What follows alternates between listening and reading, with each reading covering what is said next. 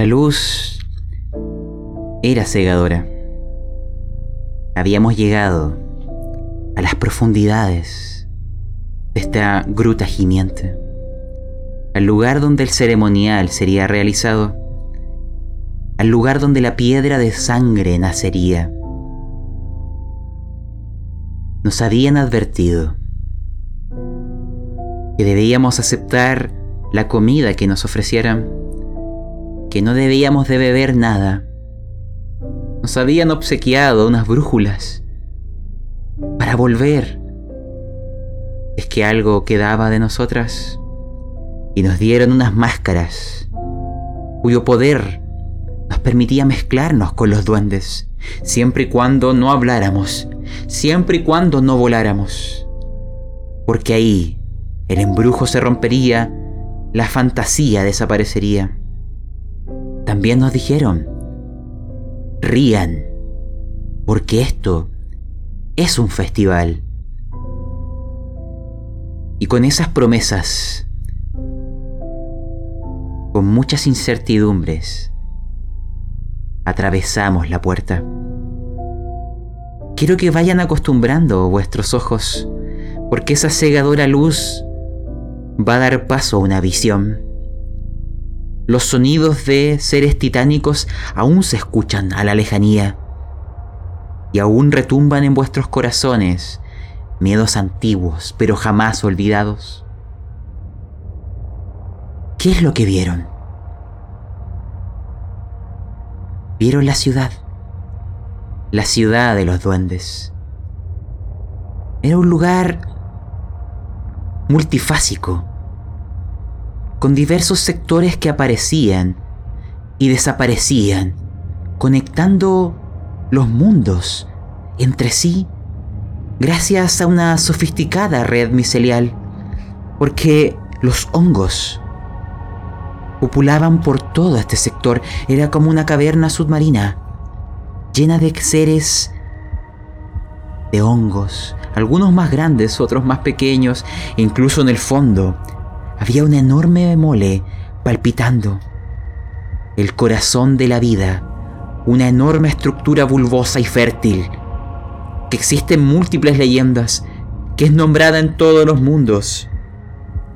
Es Gaia. Y más allá de Gaia, se ve una enorme abertura, una caverna titánica, donde la luz de fogatas enormes nos permite ver sombras en las paredes, sombras de seres colosales, que cuando se mueven el sonido remece y cruje todo a nuestro alrededor. Estas sombras titánicas, estos seres abisales, aún no los vemos, pero son los gigantes ciegos. Y si se concentran un poco, se oye una música desde esas cavernas, una lejana tonada demencial, pero se pierde en la distancia. Nos protege la ciudad de los duendes. Quiero que también sientan con la vista, con el gusto, con el tacto, con todos vuestros sentidos, porque hay una sensación de pertenencia hay una sensación de cobijo. Se sienten como si estuvieran volviendo al útero de vuestra madre. La influencia de Gaia es fuerte. Lo saben instintivamente, de una u otra manera. En algún momento de la historia, de ahí vinieron. Y al mismo tiempo, esa enorme estructura bulbosa y palpitante. Da la sensación, no sé si es eso, no sé si viene de la ciudad, o de las cavernas, pero se sienten observadas. Y también sed, mucha sed. El ambiente es seco a pesar de la humedad de los hongos, de la humedad del aire, pero sus gargantas están tan secas. Y su estómago tan vacío. Recordar que ustedes habían avanzado o junto a estas monturas como cien pies. Sin embargo, porque los llevaré hasta el siguiente punto, dejando ese charco de agua desde donde vinieron. Mientras el cuero se pierde en las profundidades, hay un sendero de fango y notarán que hay otros, varios, como si muchos senderos fueran una red, unas raíces de un árbol que conectan a muchos mundos distintos. Y serán conscientes de que no son las únicas viajeras. Hay más peregrinas no sonadas. O quizás lo son, pero no como ustedes. Imagínense que estamos viendo desde el cielo, dentro de esta caverna asfixiante, que estos caminos se conectan hacia un único sendero que lleva a las puertas de la ciudad, donde hay dos guardianes, dos duendes que esperan recibir a los invitados, aquellos que vienen al festival primordial Aún no quiero describirles a los que junto a ustedes se presentarán en la puerta. Pero imagínense que en este suelo fangoso, en este lugar fértil, húmedo y seco, en esta sensación de que cada paso les lleva de vuelta a vuestra madre, al origen, llegarán a esta puerta. Es simplemente una puerta de madera y unas cercas también de madera que cierran la ciudad. Más allá de ella, se escucha el sonido de gente comiendo. No hay voces, no hay palabras, lo único que hay son risas. Muchas, muchas risas. Lo deben estar pasando muy bien. Y es aquí donde quiero que ustedes vayan presentándose. Y además les haré una pregunta. Cada una me aportará detalles. Porque hay dos duendes que están en la entrada y quiero que ustedes me digan, ¿cómo son los duendes? Voy a partir por Londina. ¿Quién eres? ¿Qué es lo que ves? Hola, soy Londina. Adoro el verano. Mi, mi cabello es verdoso. Y entre ellos hay pequeñas flores violetas. Mis orejas alargadas también tienen ese mismo, ese mismo, ese mismo color. No me gusta este lugar. Tengo escalofríos todo el tiempo. Y ese, y ese enano que está junto a mí, o sea, esa, criatura Ah, su piel grisácea. Aquellos hongos gigantes. Su... de colores rojos. Ah, su, su ropa. Tiene extremidades. Sus pies y sus manos son demasiado grandes. Tiene verrugas en la cara su barba está está completamente llena de restos de comida en descomposición. Apesta. Es horrible. Le diría algo que se bañara, pero debo guardar silencio. Debo quedarme en silencio. Y Fari, mismas preguntas. Hola, mi nombre es Fari. Eh, pertenezco a la corte de los cuervos del ocaso. Eh, soy bastante, bastante pálida. Tengo el pelo de color negro. No tengo muchas. Soy bastante normal dentro de las hadas. No como mi compañera Londina. Pero lo extraño en mí es mi vestimenta. Poseo una armadura de color negro y una espada bastante particular que pertenece a este abismo. Una esquila de dragón faérico que me acompaña desde arriba. En fin. El, el duende que tengo enfrente como es, es un poco más más alto que, el, que su compañero, un poco más flaco. Tiene como unos hongos de color azul que por extraño que parezca parece que tienen como que emitieran como un color metálico a veces. Es extraño. Y de hecho tiene una mirada que me da mucho miedo. Quiero concentrarme en aquello que mencionaste, la mirada. Los duendes no hablan. Y solo con sus ojos y sus manos y aquellos hongos bulbosos que se remecen espasmódicamente cuando mueven sus cuerpos, expeliendo esas esporas que inundan el ambiente. Y ahí ustedes por primera vez entenderán cómo es que los duendes se comunican. Las esporas transmiten sentimientos, emociones. Es un lenguaje no verbal. Y a través de ellos intentarán darles o comunicarles, instruirles, porque ustedes son, en este caso, peregrinas que vienen al festival y como les dije, no están solas.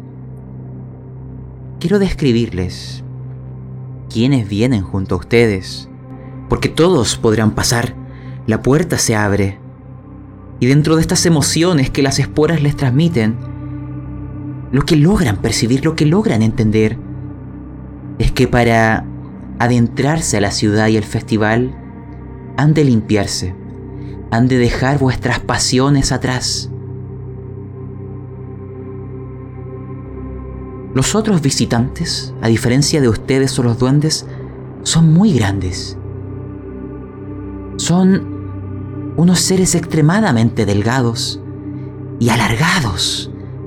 Tan, pero tan delgados que parece que una brisa de viento podría romperles las extremidades.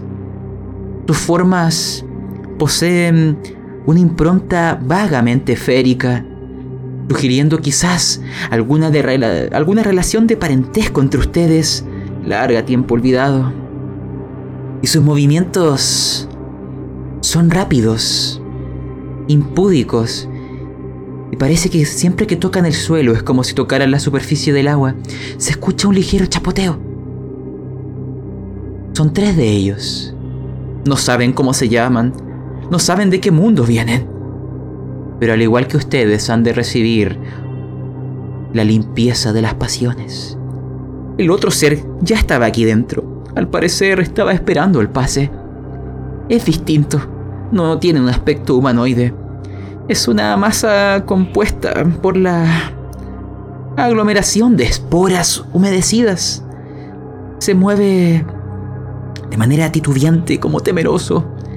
Y tiene un olor, un olor a sufrimiento, pero al mismo tiempo mezclado con el dulce olor de la vida.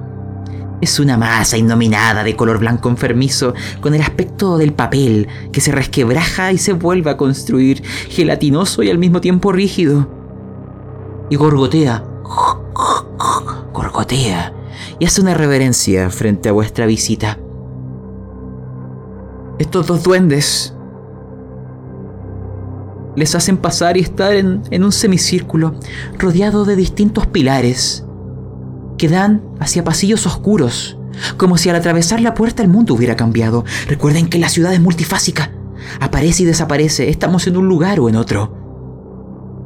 Y ven que desde los distintos pasillos se huelen el aroma de la comida, se escuchan sonidos y también aparecen en cada uno hadas esclavas. Todas tienen el rostro pálido y la mirada perdida. Los duendes les dicen que han de dejar cualquier pasión, cualquier deseo atrás. Ustedes verán que los estos seres alargados, la pasión que quieren dejar atrás es el hambre, y se lanzan sobre ellas para devorarlas. Ellas ni siquiera ejercen resistencia. Las toman, las cortan y las devoran, las engullen completas. Cada uno de estos seres engulle a una de ellas y con su estómago ahora lleno, con esa sensación y ese chapoteo ahora más pesado. Los duendes les permiten entrar Ese deseo ha sido satisfecho. Pueden adentrarse, ya están limpios. Esta masa blanca enfermiza es diferente. Busca compañía. Quiere paliar la soledad. Y elige una de las hadas. Y empieza a abrazarla y no la engulle. La incorpora en su cuerpo. Su cabeza sale por entre la masa. Sus manos por un lado, sus piernas por el otro. Y la lleva consigo, como un muñeco, como una prenda de vestir. Porque su deseo era ya no estar sola. Y ahora tiene compañía. Y su deseo se ha satisfecho. Y los dos duendes les miran a ustedes porque ellos no saben cuáles son vuestros deseos, y es aquí donde les pediré vuestra primera tirada. Vayan pensando en qué es lo que desean satisfacer. Pero en vuestros atributos en el verano está el deseo. Es la tirada que les voy a pedir. Si me logran un éxito, ustedes me narrarán vuestro deseo y no ganarán delirio. Pero si fracasan, Tendrán que narrarme un deseo que involucre ganar un punto de delirio. Vamos, límpiense, sean dignas de entrar a la ciudad de los duendes. Londina, has de lanzar, déjenme confirmar, verano. Lanzarás 3 de 6. Recuerda que al entregar vuestras memorias han perdido la capacidad de lanzar vuestro atributo máximo. Muy bien. Tienes un éxito. Oh, Fari, Fari. ¿Quieres agregar algún dado de, de, fantasía bajo el riesgo porque estás fallando la tirada? Decídelo. Ya, dos dados. Adelante, mientras vemos tu resultado. Londina, tú podrás satisfacer tus deseos. Sin delirio implicado. Nárrame si ocupas alguna de esas hadas como objeto. ¿O es otra cosa la que quieres satisfacer? Cuéntame.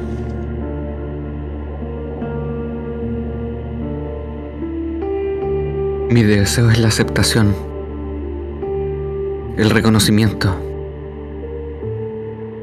Y justamente voy a ocupar aquella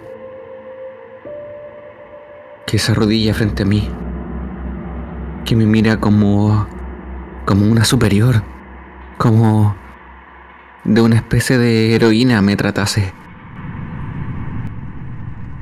Eleva sus manos hacia el cielo como pidiendo compasión, clemencia. Yo le extiendo mi mano, la rozo. Y es como si... Como si rompiera ella en llanto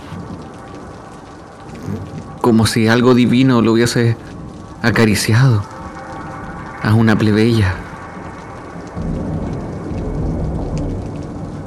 Ese es mi deseo y lo he cumplido. Tengo el reconocimiento que tanto anhelaba. Tu corazón se sacia, sientes un calor largamente olvidado y los duendes te dejan pasar. Pero a tus espaldas, Fari, Gracias a la fantasía lo lograrás, pero hay un 6 entre tus dados, por lo tanto has de lanzar un chequeo de conciencia para saber si tu magia no te embriaga en el delirio. Ah, lo hará. Fari, ganarás un punto de delirio. Llegando a los cuatro puntos, quiero que me describas cómo tu magia te permitió satisfacer tus deseos llenar tu corazón, pero al mismo tiempo corromper tu mente. ¿Qué ocurrió?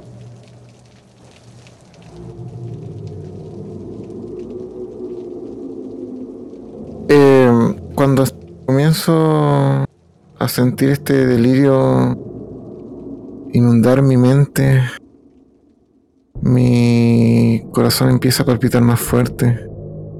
Mi espada se comienza como agrandar un poco y empieza como a cambiar un poco de tonalidad.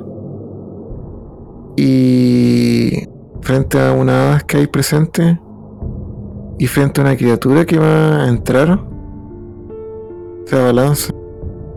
Se abalanza junto. Mi cuerpo la, la sigue, pero es la espada la que avanza.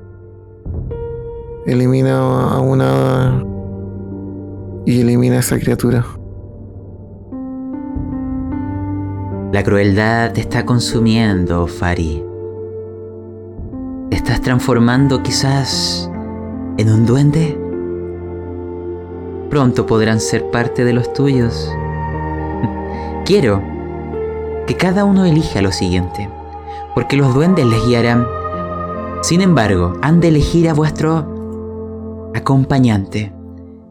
Permitiré que Londina, como ha salvado, elija. Dependiendo de eso, es lo que encontrarán y el desafío que les pondré. Londina, ¿deseas ir con estos seres grandes de brazos alargados que satisfacieron su hambre o con esta masa blanca informe que lleva a una eterna acompañante? Elige.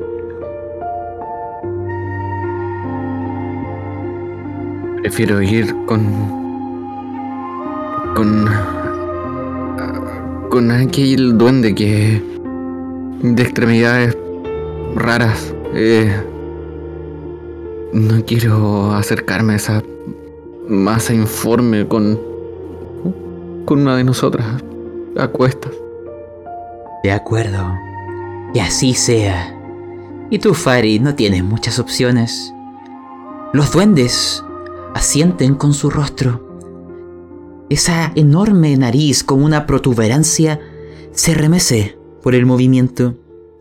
Carnuda, fangosa.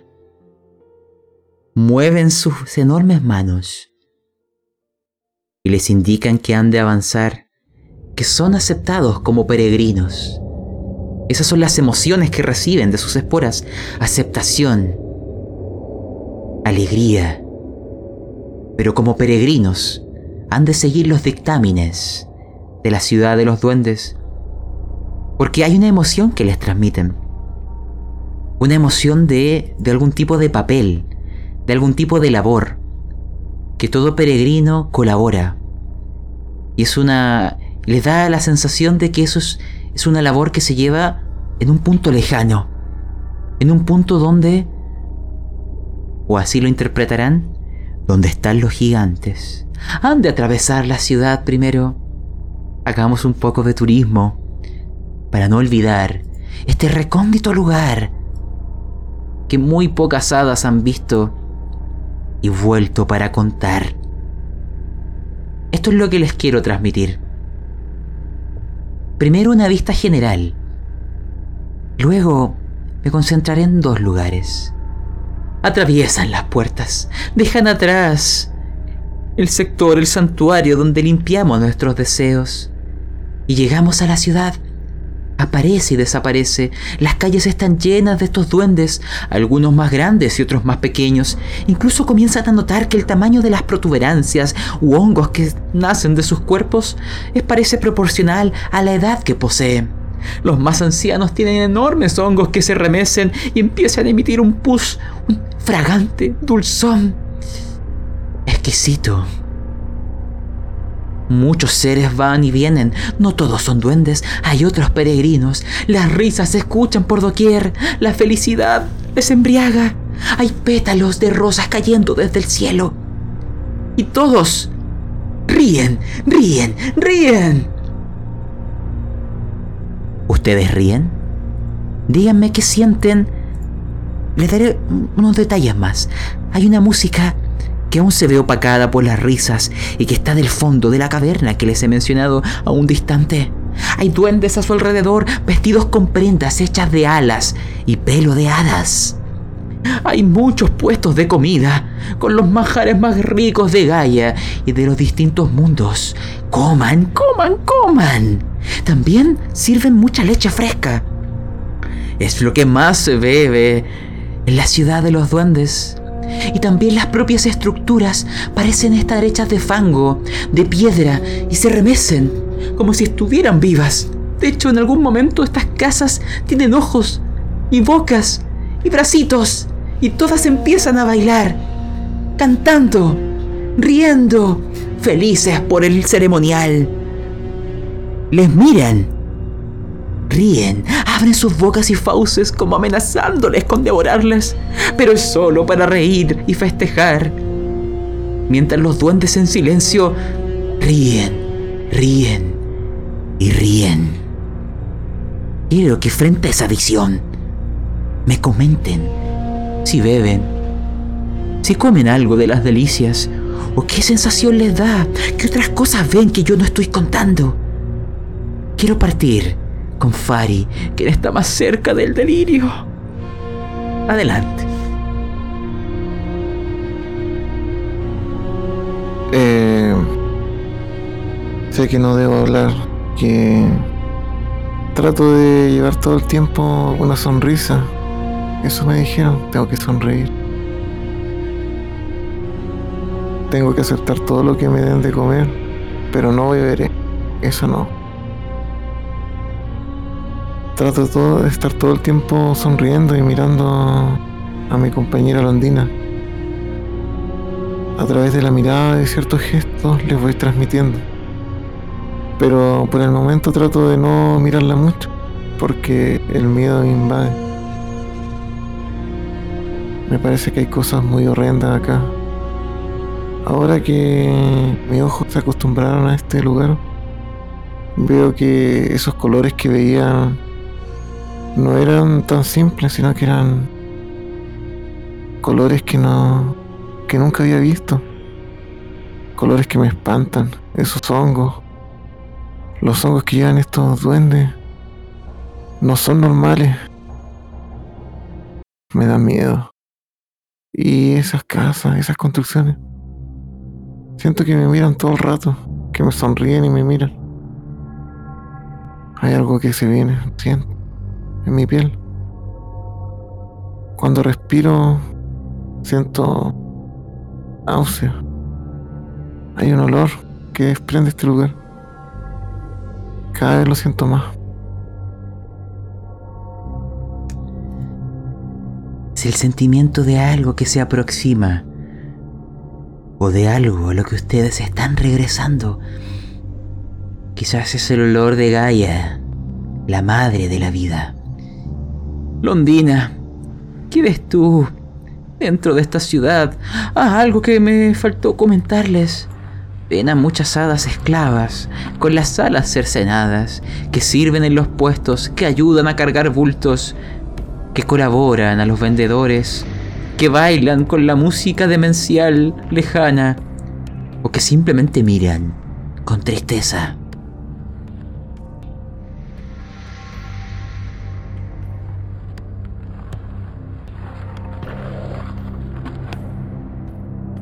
Cuando miro a mi alrededor, veo aquellas hadas esclavas. Tus alas no están. Recuerdo que debo reír, pero es una risa muy, muy falsa. Quizás pase desapercibido entre tanta risa. Sí, seguro que sí. Pero mi alma no puede reír ante esto. Veo a un par de hadas que alimentan a un duende. El duende está ebrio ya. Cuando le acercan la comida, el duende muerde sus brazos, se los arranca. Es una visión terrible. No quiero comer. No quiero beber Siento que todo me da asco aquí. Lo único que deseo es encontrar esa maldita cosa y devolverme. Espero... Ah, no sé por qué pienso esto, pero quiero cortarle el cuello a alguno de estos malditos duendes. Pero no lo diré, no lo diré, no lo diré, no lo diré.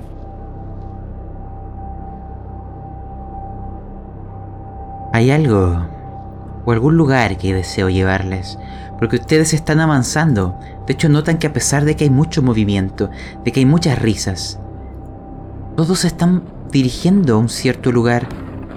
A través de las esporas entienden que se están preparando para un viaje, para una peregrinación. Los duendes, ustedes no saben, pero le llaman la marcha de los afligidos. Y allá hacia allá estamos yendo. Sin embargo, dentro de los peregrinos que vienen a visitar esta ciudad y este evento, hay algunos que, que vienen por otras razones. Y esta es la prueba que te tendré a ti, Londina. Tú vas con, con estos seres alargados, de extremidades muy delgadas, con pasos chapoteantes pero más pesados ahora que han saciado su hambre. Los duendes que les han guiado les dan a entender de que deben de viajar ustedes juntos y de cumplir las labores de un peregrino. Y tu labor será apoyar a este ser. De hecho, el ser te mira, los tres. Se agachan. Los tres toman o intentan tomar tus manos. Ellos se comunican haciendo sonidos. Y sus sonidos son tristes pero determinados. Las esporas a tu alrededor te dan a entender de que debes ayudarles a completar la tarea a la que han venido. Es parte del festival. Sientes que las emociones que se transmiten son la vida y la muerte. Y la vida y la muerte como un ciclo, como la vida misma.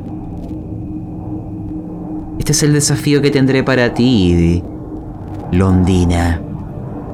Estos seres alargados de pasos chapoteantes se acercan a un sector de la plaza. Está, de hecho hay un letrero en una lengua que ustedes jamás entenderán, pero dice el pedestal del suicidio. Aquí es donde vienen algunos peregrinos a morir, a ser parte de nuevo de la tierra, a renacer dentro del flujo de la vida y a alimentar a los que aún permanecen con nosotros. Verás que incluso quedan restos de cuerpos de otros seres que no son duendes. Y uno a uno se ponen en la fila. Los duendes que están alrededor empiezan a aplaudir y a reír. Las estructuras, las casas también festejan, porque estos peregrinos han venido a cumplir su papel en el ceremonial.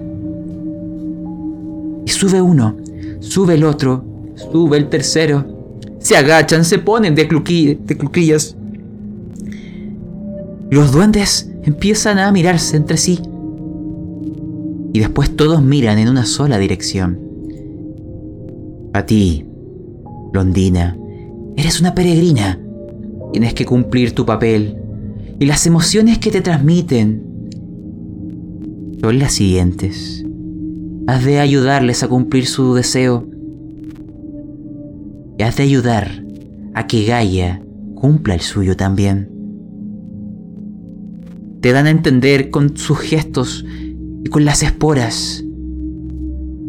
Mátales y come algo de sus cuerpos.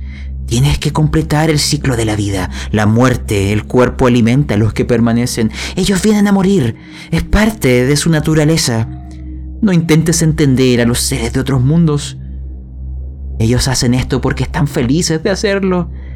Quieren alimentar a los peregrinos en este largo viaje. Eso es lo que yo te propongo, esta demencial obra. En la primavera está la fortaleza, la fuerza para proteger tu mente y tu cuerpo de esto Así que, Londina, quiero escucharte, quiero ver aquellos dados, quiero saber, porque todos los ojos están posados sobre ti. Eres una maldita peregrina. Cumple tu papel. La piedra de sangre te espera. Y ellos quieren morir. La mesa es tuya. Agrega todo lo que quieras y muéstrame si tus dados te mantienen aún con nosotros.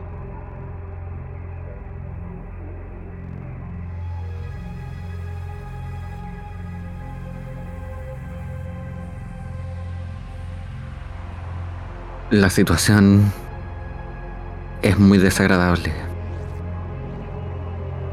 No.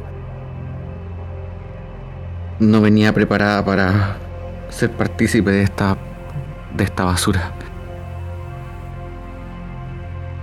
No no vine acá para matar gente, para ayudarles en nada.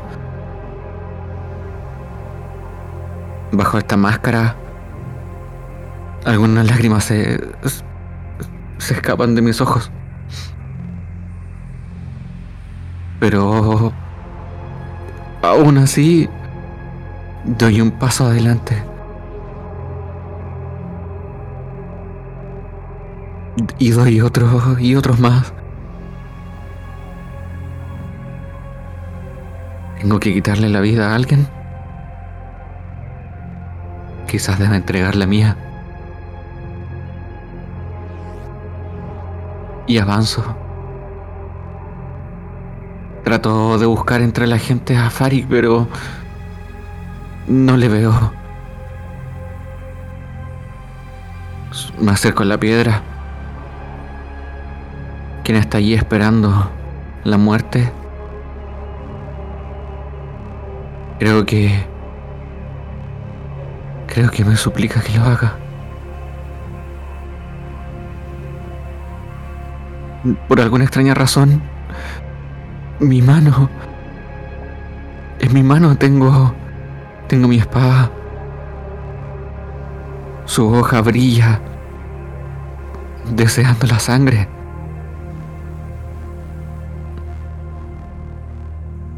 Estañeo, cierro los ojos. Cuando los vuelvo a abrir, la hoja ya pasó por su cuello. Y es esto que me empuja a hacerlo. Nos... Y me retiro.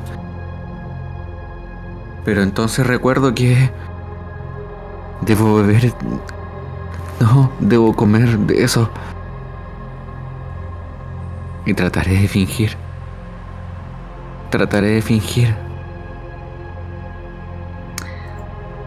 Muéstrame tu y tomo fortaleza. un poco. Tomo un poco de aquella sangre. La tengo en mi mano. No sé qué será de mí. Lanza primavera. Si deseas sumar fantasía, adelante. La guardaré para otro momento. Un de seis. ah, veamos.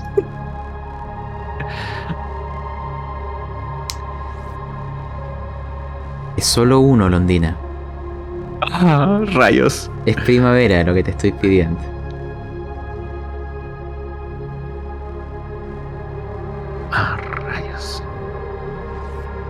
Mientras los duendes ríen y aplauden. Ay, lo siento, Londina. Parece que algo malo empezará a ocurrir en ti. Algo te lleva más cerca de la crueldad, del delirio. Pues ganarás un punto. Así que quiero que me transmitas por qué esto te está cambiando. ¿Pasaste un umbral o una barrera que no debías? ¿Qué ocurrió? La situación me empujó. Creo que hasta mi propia espada me suplicó por la sangre de, de aquellas víctimas. Como si me hubiese hablado. Elegantemente. Con palabras bellas. Creí haberle escuchado que necesitaba de su sangre. Que yo debía ayudarle. Yo no fui, fue la espada, se movió sola. Yo no la tomé, pues, se posó en mi mano. Y comienzo. Comienzo a beber aquella sangre. Aunque la escupo después, pero bebo más. Y caigo de rodillas. Y retrocedo. Me acuerdo que tu espada era una pluma de un ave fénix que se empapaba y alimentaba de la sangre. esa voz que escuchaste, que te lo pidió, imagina que seguirá haciendo ecos, que esa vocecilla no te abandonará. Ese delirio empieza a rasgarte la cabeza desde adentro. Sin embargo, los duendes estarán muy contentos. Las casas a su alrededor empezarán a danzar de alegría, porque esto es parte de la ceremonia. Esos seres deseaban morir, fueron muy felices y te están muy agradecidos. Tú ahora serás encaminado hacia el punto donde los duendes están congregando para realizar la marcha, la marcha de los afligidos. Pero dentro de esta multitud, de esta ciudad en movimiento, palpitante, multifásica, Fari también tuvo sus propios encuentros. Imagínate lo siguiente. Te voy a describir un escenario o, algunas experiencias. Y luego te pediré una tirada porque yo no sé si tu corazón, si tus emociones, si tu verano no se romperá. Imagínate que, siguiendo esta masa informe blanquecina, corgoteante que lleva a esta hada atrapada, que se mece como si fuera un maniquí, pero tú sabes que aún está viva. El duende, porque eran dos en la entrada, parece estar haciéndole algún tipo de tour, mostrándole ciertos lugares que esta masa estaba muy interesada de observar. Y ven o se detienen en un lugar que no puedo describirlo de otra forma que una granja de hadas. Un lugar donde, realizando una reproducción dirigida, se busca obtener el olor más adecuado. Las hadas que sean más del gusto de los gigantes ciegos. Hay hadas muy bellas, con olores muy fragantes, otras más deformes y enfermas, y algunas mentalmente inútiles. De esas hadas que no sirven, es de donde sacan la leche, donde hacen el queso. Muchos de los alimentos que se sirven acá se sacan de esta granja. La masa informe asiente, como si estuviera sintiendo estas emociones a través de las esporas, muy interesada. De hecho, ves, dentro de todo este escenario, que hay algunos duendes que compran estas hadas defectuosas, esas que tienen en la mente ya muy afectada, porque en estas hibridaciones y reproducciones dirigidas hay, hay algunas camadas que no nacen muy saludables. Y las adoptan como mascotas. De hecho, las llevan con sogas paseándolas por la calle. Pero hay otras más desafortunadas que las llevan al matadero, donde no solo hay hadas, de hecho verás algo muy familiar acompañando a esta masa informe que se detiene ahí muy interesada. Verás que están rematando, al parecer, diversos eh, alimentos. Hadas, bestias lunares, los gatos de Ultar, dragones féricos y otros seres de mundos distantes, todos rajados de arriba abajo, desangrándose y colgados algunos despellejados. Están todos aún vivos. Como si usaran algún tipo de magia para prolongar aquella agonía. De hecho, esa emoción que transmiten estos moribundos seres empapa las esporas. Y las esporas de los duendes responden. Les produce algún tipo de macabra excitación. Junto al matadero hay un restaurante donde cocinan algunas de estas prendas, algunos de estos seres. ¿Quieres comer un poco de hada o algo de bestia lunar? ¿O algún dragón férico? ¿U otros seres? Todo aquí está para servirte. Para comer el sabor de Gaia. Y es ahí donde este ser informe elige una prenda elige una criatura. Un dragón férico. Y te mira a ti, como preguntándote si quieres comer algo. ¿Cuál quieres? ¿Dragón férico? ¿Gatos de Ultar? ¿Bestias lunares? ¿O alguno de los otros seres que no quiero describir? ¿O nada? ¿O quieres comprarte... te puede regalar? ¿Quieres alguna hada con la mente distorsionada? Por si quieres llevarte una mascota dentro de todas estas emociones, porque todos estos seres transmiten fuertemente el dolor. Y eso te golpea, tú eres un hada. Sabes sentir las emociones de los seres. Y es por eso que te pido una tirada de verano de emociones. Porque dentro de todo este mm. amasijo de asquerosidad, lo último que quiero comentarte. Hay duendes que compran hadas para dárselas a sus mascotas, las mariposas del vacío que tienen como pseudópodos que empiezan a penetrar los cuerpos de las hadas y licuar sus órganos para devorarlas. Todo eso incurre a tu alrededor. No es muy distinto lo que pasa en nuestro mundo. Son solo animales. Es solo un emparedado. Es solo un pedazo de carne. ¿Por qué te preocupas tanto? Pero tú lo sientes. La mesa es tuya, Fari. Aquí puedes perderte. Adelante.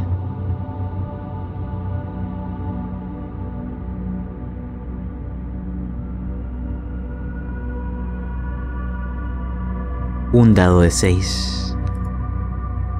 Oh, ¿quieres ocupar fantasía, Fari? Un dado. Me vas a describir lo que aquí ocurra. Estás saltando a la perdición, a la violencia. La mesa es tuya, Fari. Haz que saboreemos este momento junto a ti. Adelante. Antes de entrar, sabía lo que tenía que hacer. Sonreír, no beber, comer lo que me dieran. Pero no. Esta criatura, lo que está pasando acá, mi mente no lo puede soportar. No puedo aceptar esto. Esta no es una realidad. Este no es un mundo posible. En ninguno de todos los universos posibles podría existir esto. No merecen. No merezco ni siquiera seguir viviendo después de esto vista. Y esa criatura, ¿cómo se atreve a usarnos? No me importa. Cuando me dice, sí, señala. Lo señalo a él. Mi espada. Lo apunto. Dragón faérico. Digo sin palabras, pero lo digo en mi mente para que lo Le muestro la esquila del dragón. Me abalanzo sobre esa criatura.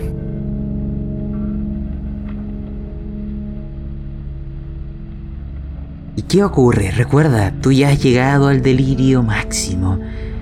La crueldad ahora es parte de ti. ¿Qué le haces? Los duendes no te lo impedirán. Puede que incluso festejen lo que hagas. Comienzo, comienzo a correr, subo un peldaño, salto sobre su, comienzo a subir sobre su cuerpo. Subo, subo, es bastante alto. En un momento mi pie se entorpece un poco con, con la superficie de la criatura. Levanto mi pie, una mano sale de ese, de ese cuerpo y trata de tomarlo, pero no lo vuelvo a aplastar hacia abajo. Reviento esa mano. Sigo corriendo. Llego hasta lo que parece que es como una cara.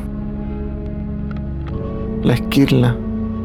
Esta vez que es liviana, al levantarla, aumenta su peso drásticamente. Baja sin siquiera hacer ningún esfuerzo. Baja hasta penetrar la tierra. Conmigo sujetándolo quedo rodeado de esta. de líquido, de estas cosas. No era solamente un ser, eran muchas criaturas dentro de eso. Habitaban mucho. Existen muchos olores, mucho ruido. Me siento bien. Fin. Al fin. Miro con mucho odio alrededor. Hago sentir ese miedo incluso en las esporas que están alrededor. Se las devuelvo al resto. Pari, ve conjurando en tu mente la forma en que querrás interpretar este delirio, porque recuerda, te has perdido en este mundo, esta caverna, esta ciudad de los duendes, y ese sonido de los gigantes y unas distantes flautas demenciales te llaman, te necesitan. En tu interior, tu lado más caótico, salvaje, inestable y cruel ha despertado parte de ti ya jamás volverá. El olor del bosque de la primavera te ha abandonado para siempre. Pero la piedra de sangre aún puede ser alcanzable. Si no eres tú, quizá Londina pueda regresar. Pero recuerda, estás perdida. De ahora en adelante, lo que hagas, ve buscando cuál es el peldaño que seguirá al siguiente para llegar a un pozo, a un abismo, del cual jamás saldrás. La noche de Beltane ya te ha reclamado. Es solo que tienes que ser consciente de que así ha sido. Quiero que hagamos un pequeño salto. Unos minutos o quizá una hora. Pero en todo este movimiento, en este festejo, se van reuniendo los peregrinos. Y ahí es donde Fari y Londina se reencontrarán. Será interesante saber qué de cada una en el rostro de la otra. Pero en el lugar donde se reúnen, va a iniciar la peregrinación primordial, porque hoy es el día de los regalos. Y comienza la marcha de los afligidos, y verán a vuestro alrededor que hay muchos duendes más grandes, lo notan porque tienen hongos más pronunciados que tienen la intención de ir a recuperar a sus hijos. Van transportando hadas hermosas y también algunos juegos de los duendes, por si los gigantes se confunden y pueden recuperar a algún niño. Probablemente ellos son algunos capturados. Recuerden que mencionaron los otros que habían entrado aquí en el pasado, pero no todos volvieron. Muchas hadas con las hadas o alas cercenadas. Su fragancia es exquisita. Su propio aroma les lleva a la fantasía. Y ojalá que los gigantes las encuentren de su gusto para poder intercambiarlas por sus hijos porque estos duendes lo sienten.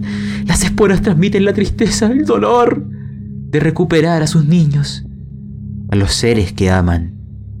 Porque a fin de cuentas las hadas son solo animales inferiores, no solo masas de carne. ¿Cómo se pueden comparar con sus hijos?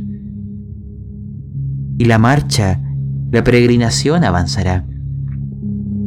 Y es en esa fila donde ustedes se reencontrarán. Y solo quiero para que ustedes me intenten transmitir el sentimiento de esta caverna que empieza a palpitar, de ese bulbo abotargado que es el corazón de Gaia que cada vez está más cerca.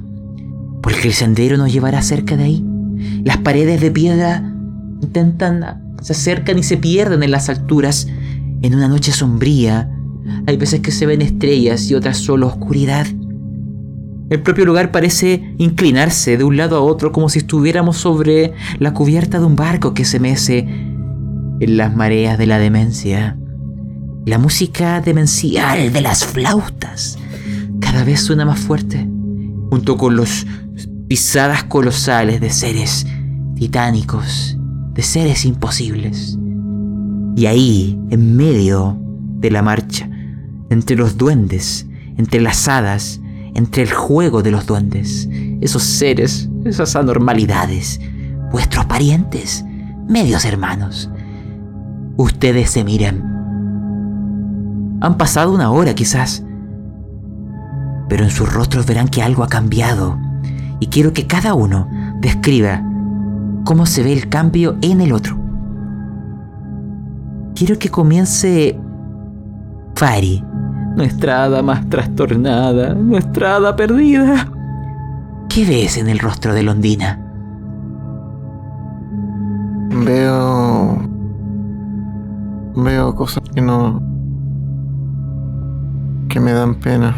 Veo mucha tristeza. Pero veo determinación. Y eso. eso me anima. Aún no he decaído.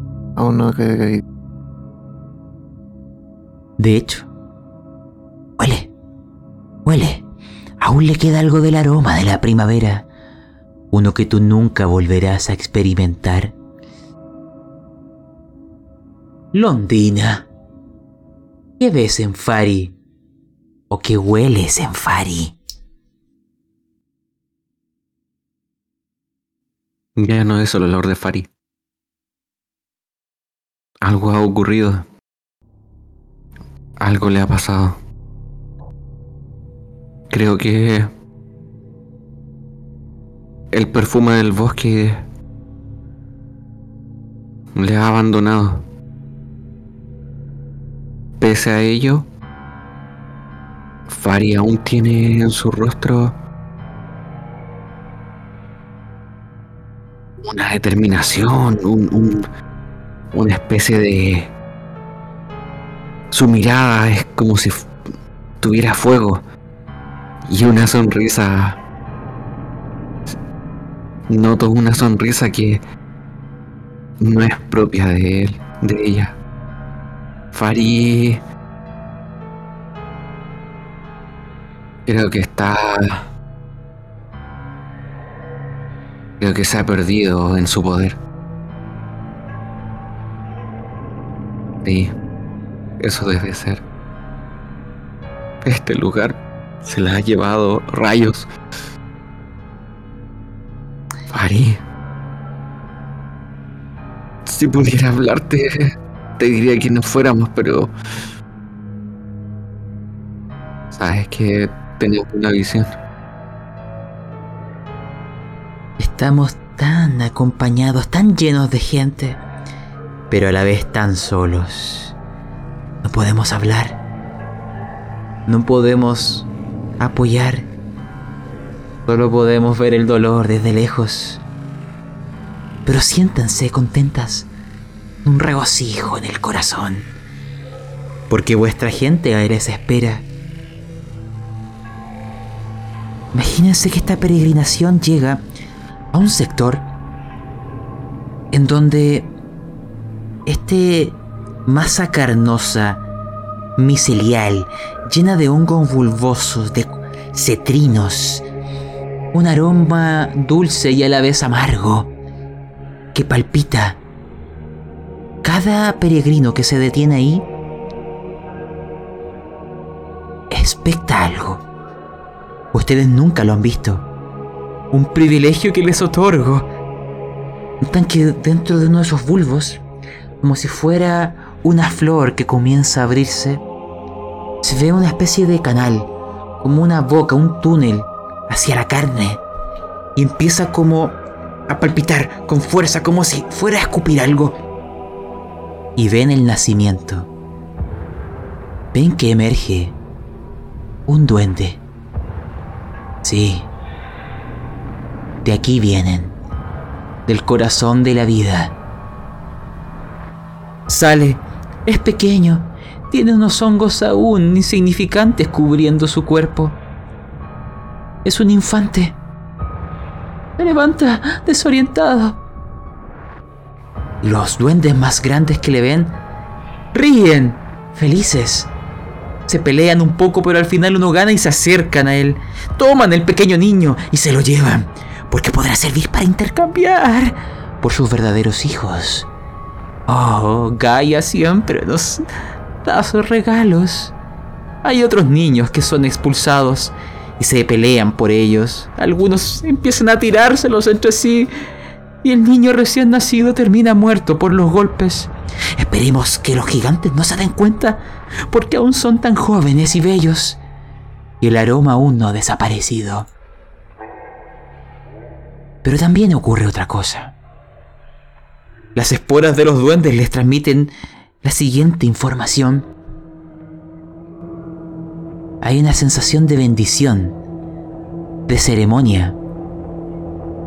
Ven que en la fila, porque esto empieza, es como una pendiente que desciende, hay uno de estos bulbos que caen directamente sobre el camino. Dentro de esos bulbos repugnantes del origen de la vida, cae un fluido. El fluido micelial. El agua de Gaia. Y cada duende empieza a beberla. Es la bendición de Gaia que nos protege de los antiguos. Ese, esa masa bulbosa es como un enorme pecho. Y como si fueran niños bebiendo leche de su madre, cada uno se acerca, chupa. Se siente vigoroso por la bendición de Gaia. Y cada uno va pasando y haciendo lo mismo. Es parte de la ceremonia. Parte del primordial. Y ahí les pregunto, yo sé que hay una de ustedes que ya está perdida. Hay otra que aún le queda algo. Beberán porque esto es el poder de la vida, el poder del crecimiento, la primavera. Así que les pregunto, ¿beben? Quiero que parta Fari, que ya no sé qué pensar, qué hará. Dime tú.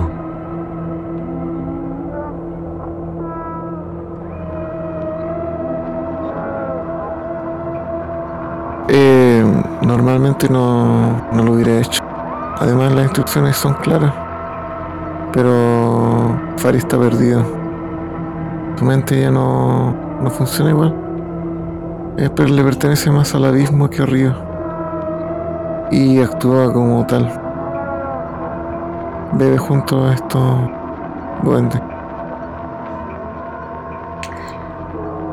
Fari, tú vas a decidir qué efecto tendrá en ti. Londina, llegas, es tu momento en la fila. Y ese bulbo cetrino, palpitante, fragante, ese enorme pecho de la madre Gaia, está frente a ti. ¿Beberás?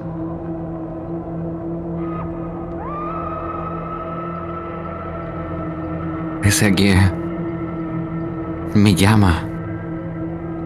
Siento como si estas malditas esporas me hablaran y me empujaran. Cuando estoy a punto de hacerlo, retrocedo. Y me alejo. No bebo. Has seguido el consejo de aquellos vástagos. Muy bien. Quiero que se imaginen esta fila de peregrinos, estos niños y estas hadas que llevan al intercambio, avanzando a esta caverna gigante donde solo veíamos sombras gracias a enormes llamas que hay y donde un sonido empieza a ser cada vez más fuerte. De hecho, pongan atención, porque aquellas flautas transmiten intenciones. Por un momento vuestras alas como que intentan no volar. Es como si intentaran desprenderse a sí misma de vuestras espaldas para huir, para caer en este fango y no acercarse. Como si su propio cuerpo quisiera refrenarse, dar media vuelta y correr o desfallecer aquí misma. Pero avanzan, caminan y lo notan con más de un sentido. No es solo música, es una es un sabor, es una textura, es un olor. Es como una emanación, un horrible ulular. Es el sonido flautado. Una música fúnebre, un ceremonial. acompasada, apagada, con una intensidad enloquecedora, una cacofonía que se ve propagada y amplificada por la propia caverna. Y ahí en el cielo las ven, porque empiezan a entrar en la caverna, están flotando. Están pegadas en las paredes en realidad. Son como enormes sapos que parecen su forma cambiar, su apariencia pasa de una a otra entre blasfemias más amorfas que la anterior. Se mueven rodando, tambaleándose, deslizándose como una masa bulbosa por la pared. Mientras eh, exudan decadentes efluvios que condensan aquellos inefables horrores del cosmos que pronto contemplaremos. Esa música nos acompaña, nos miran y al mismo tiempo nos ignoran. No están aquí por nosotros, están aquí por ellos, por los gigantes. Imagínense que contemplamos enormes seres de aspecto humanoide que están ahora mismo en medio del ritual primordial en donde uno de estos titanes con rostros dentados, con una cabeza semicalva, con algunos pequeños pelitos. Su piel es de un color café como si fuera arbóreo y tienen un enorme hoyo en la frente donde debería haber un ojo. Es como si fuera una enorme nariz y al mismo tiempo una cavidad para adentrarse en su cerebro. Van desnudos, con sus órganos sexuales remeciéndose en el aire y luchando salvajemente entre sí, matándose, y el que vence empieza a devorar al que cae su corazón y su cerebro. Y esa sangre la ocupan para bañarse, para bañar aquella, aquel agujero en su cabeza, aquel ojo ciego. Ríen hablan en una lengua antigua que no logro entender. Pero también hay gigantes más pequeños, los que parecen ser sus niños porque los adultos se están matando. Y empiezan ustedes a contemplar que estos gigantes niños sí llevan ropaje y juguetes. Tienen cajas de juguetes de niños, de duendes infantes, de niños rotos. Juegan con ellos, pium, pium, oh, te maté, te maté. Y así, van jugando, oye, hay uno que se cae. Solo se cayó 30 metros de altura. Parece que se rompió. Hay algo que sale de uno. Parece que esta extremidad se salió. Y así van jugando. Porque parece que fue una noche de regalos, noche buena. Y los duendes a su alrededor, sus esporas transmiten el dolor, el sufrimiento de ver a sus hijos siendo maltratados, siendo ocupados como meros objetos. Y van empujando las hadas, las hermosas hadas, estos vástagos del juego de los duendes, y empiezan la ceremonia del intercambio. Los niños miran, eligen objetos y los duendes empiezan a elegir entre la caja entre los niños.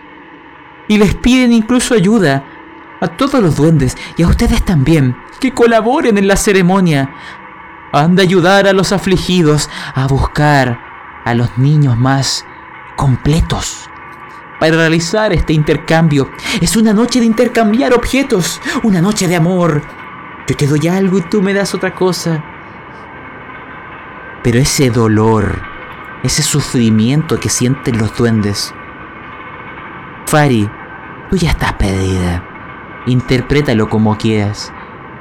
Pero Londina, el invierno y el dolor debes lanzar. Esta emoción es tan fuerte, es un dolor tan lacerante, que a pesar de que sientas una repugnancia por los duendes, podría ser imposible que no lo que te podría ser imposible no empatizar. Y eso será la puerta a tu perdición. Ve si quieres lanzar tu magia, tu delirio, tu fantasía. Pero quiero que parta narrándome Fari. ¿Qué haces? ¿Ayudas a elegir juguetes? ¿Colaboras en esta noche de intercambio? Porque es la noche de Beltaine. Algunos les llaman Nochebuena. Quiero escucharte, Fari.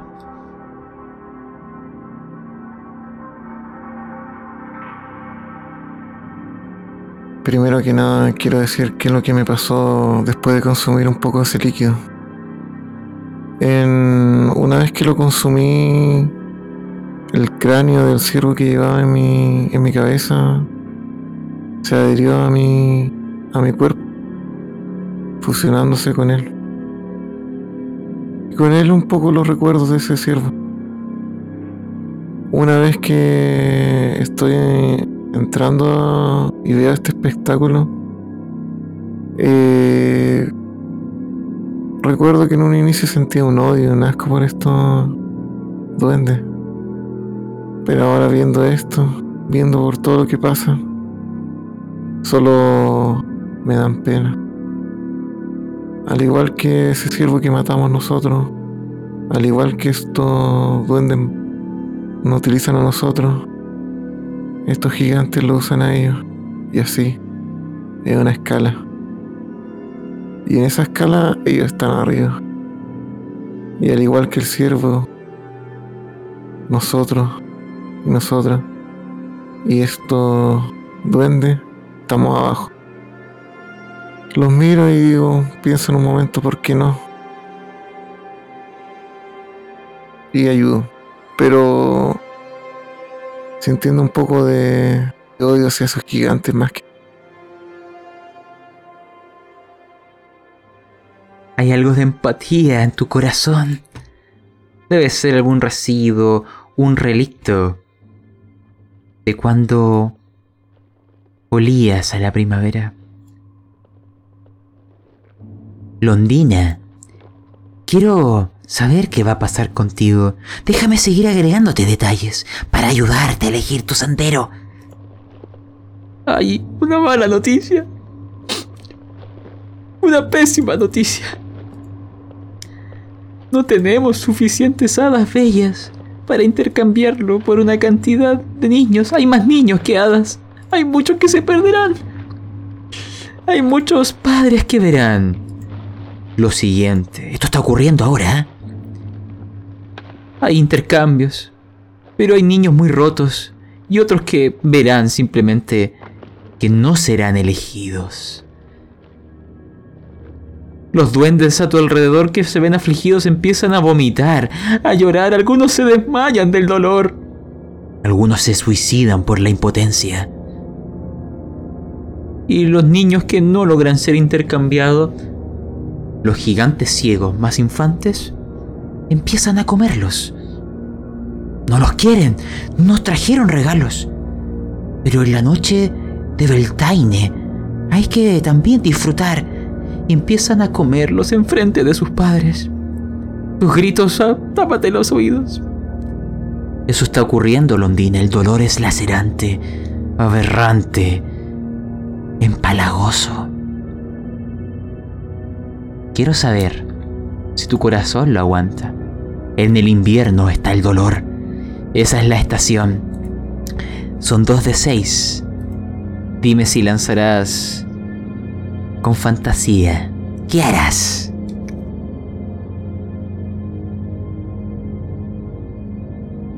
Siento que necesito ocupar la fantasía, si no, si no me perderé aquí. Tengo una misión, la tengo que cumplir. Todo esto me atormenta, pero no puedo hacer nada, no puedo hacer nada, tengo tengo tengo que hacer, tengo que... Tengo otro objetivo. No puedo quedarme aquí. No puedo quedarme aquí. Adelante. Muéstrame si tu invierno, si tu dolor supera esto. Lanza invierno primero y luego lanza los dados de fantasía. Espero la corte de las hadas esté de tu parte. Oh. A ver. Un par de dos. Terrible. Ya. Estás obteniendo un éxito gracias a tu fantasía, pero salió un 6. Eso significa que debes de lanzar un control de conciencia. Lánzame 4 de 6. Este puede ser tu final o tu nuevo comienzo. ¡Ay, no! Te perderás, Londina. Llegarás al delirio.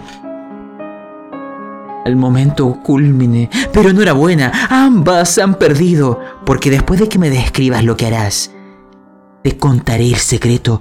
Te describiré el ritual, el ceremonial. Siéntanse dichosas. Serán testigos del nacimiento de una piedra de sangre. La mesa es tuya, Londina.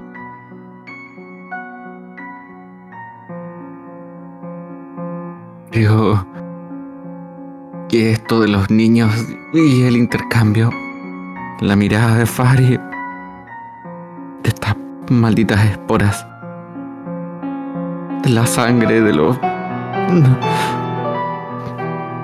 Caigo de rodillas. Siento que he fallado, siento que he fallado. Pero ahora soy poderosa. He visto todo. Lo sé todo. Y gracias a eso, es que a mi regreso seré más grande que el resto. claro que sí. Ah, delirios de grandeza. Si tienes la piedra de sangre, tú debes regir la corte. Que ahora todos se postren ante ti. Porque eres Londina.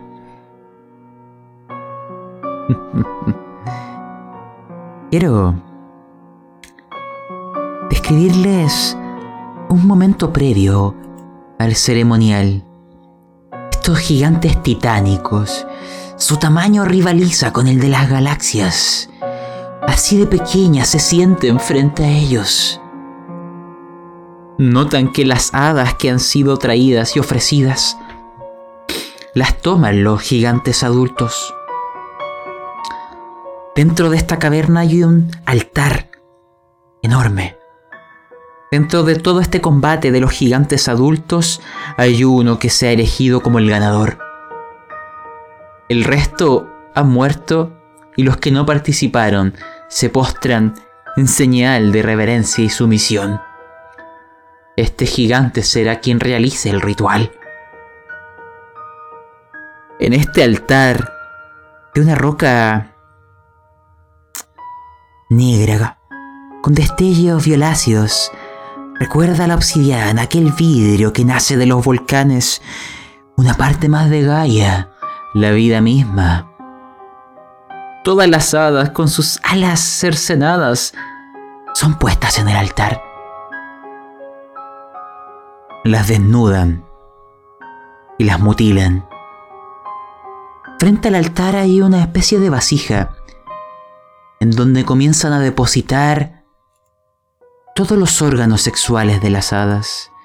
Parece que tiene una función específica.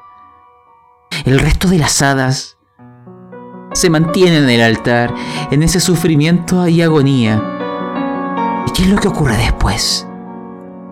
El gigante toma sus enormes manos y empieza a proferir una letanía oscura. Quiero que la escuchen junto a mí. Voy a ponerla en el audio. Escuchen el canto de los gigantes. Cómo esa voz empieza no solo a propagarse entre la caverna, sino más allá de las hebras que tejen nuestra realidad desde el tiempo y el cosmos. El gigante ciego, que ha triunfado, en esta especie de cuenco donde están todos los órganos sexuales cercenados, mutilados, lo levanta. Sobre su cabeza mientras canta, lo ofrece. Y algo viene en su respuesta. Es solo la antesala de lo que vendrá después. Empieza a aparecer algo que acompañado con la, la música de estas flautas demenciales, empezará a devorar estos órganos, aceptando la ofrenda. Le ven desde la distancia. Qué bueno que no están tan cerca, porque no sé qué es, pero definitivamente pertenece a algún tipo de raza horrible y antigua. De seres polipoides. Alienígena, completamente ajena a la fantasía, amorfa en su constitución y material solo parcialmente. Es como intermitente igual que la ciudad de la que vienen. Se desplaza en el aire, como si flotara, porque no posee alas. Es ciega, no tiene ojos. Esa sensación les da como que intenta tantear a su alrededor. Pero tiene otros sentidos que la llevan de inmediato a ese cuenco. Y algo empieza a abrirse dentro de esas fauces, dentro de esa plasticidad monstruosa y, un, un olor inconfesable que propaga todo, que llena esta caverna. Y sonidos, silbidos nauseabundos que se mezclan con las flautas demenciales que presagian en conjunto la inefable aberración que se acerca. Empieza a devorar, devora, devora, degusta. Se sacía y ahí el gigante ciego la toma con su mano. La empieza a apretar. La levanta sobre su cabeza en esa abertura, en ese agujero, en ese ojo ciego. Y la estruja. La mata. Y aquellos efluvios comienzan a llenar su ojo ciego. Y es ahí, cuando se da vuelta, aún mirando hacia el cielo, entre sus dos gigantes manos toma todas las hadas que estaban en el pedestal, las acerca a su boca y les cercena toda la cabeza de un mordisco. Esas cabezas las escupe el suelo, porque son sus cuerpos, de esos cuellos que emana sangre, que empieza a rellenar su ojo ciego.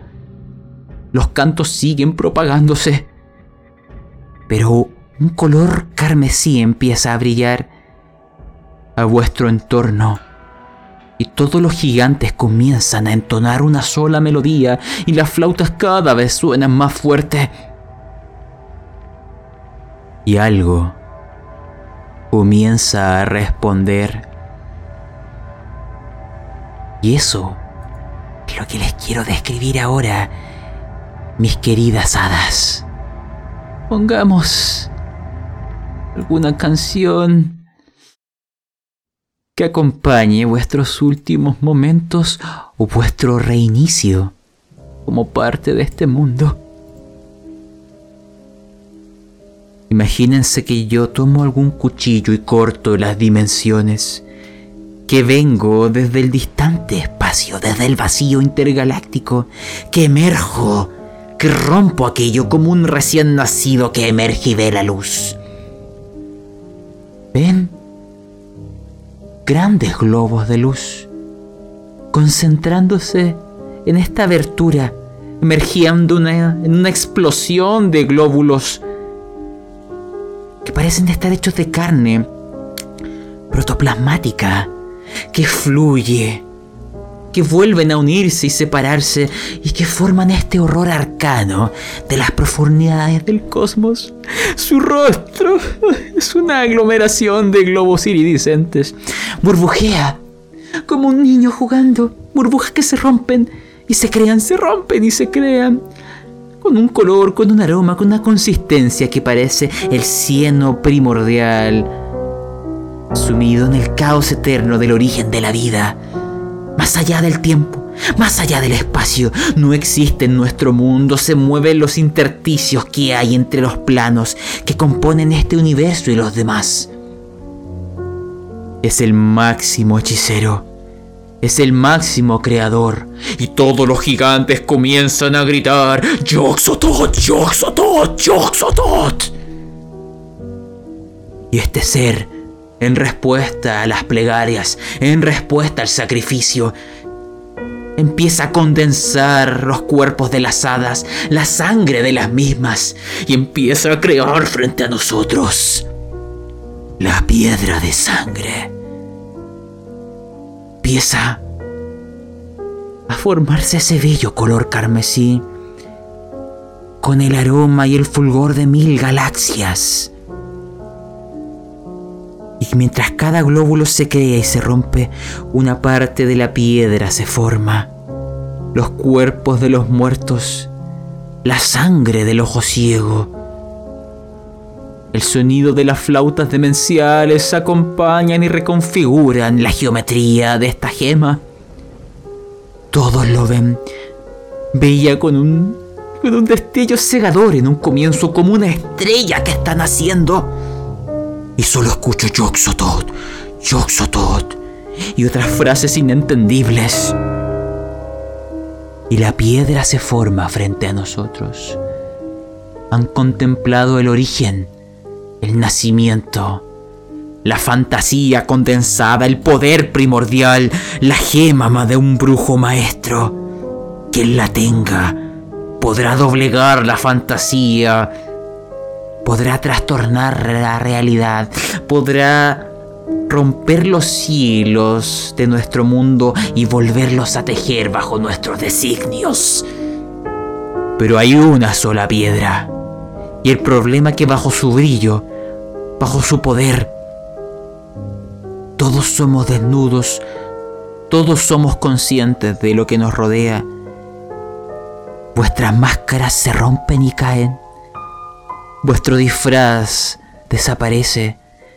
La gema está en el aire y este gigante ciego la toma y la deposita en la abertura de su cráneo, en el ojo ciego con el que él ahora ve y se transforma en el rey brujo, quien domina el, el rey primordial. Todos le ven, se postran, y ahí está la gema, mis queridas hadas. Este ser polipoide iridiscente empieza a comprimirse sobre sí mismo. Sus ojos se posan en cada uno de ustedes. Y empieza a, volver entre las aberturas del cosmos. A volver al caos primigenio. Ahora están solamente ustedes. La gema Solo hay que volar. Solo hay que atravesar las manos del gigante, esquivar las fauces de su mordedura, entrar a su cabeza y hacerse con la misma, mientras los gigantes que le rodean van a por ustedes, o contemplar y postrarse ante el nuevo rey. Pero recuerden, la gema les ha evidenciado, el rey brujo mira hacia el suelo y sabe que su disfraz es falso.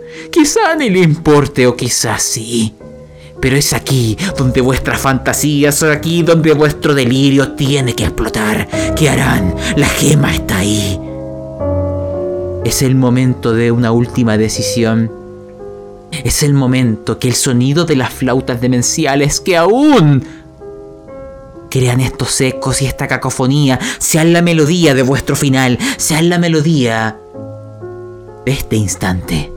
Así que quiero que simplemente me digan cuáles son vuestras propuestas, porque la dificultad de esto ya no es de un dado. Primero díganme qué quieren hacer y luego juguemos este desenlace y si la gema de sangre, la piedra de sangre estará en vuestras manos o se perderán aquí para siempre quiero que parta sincerándose. Londina.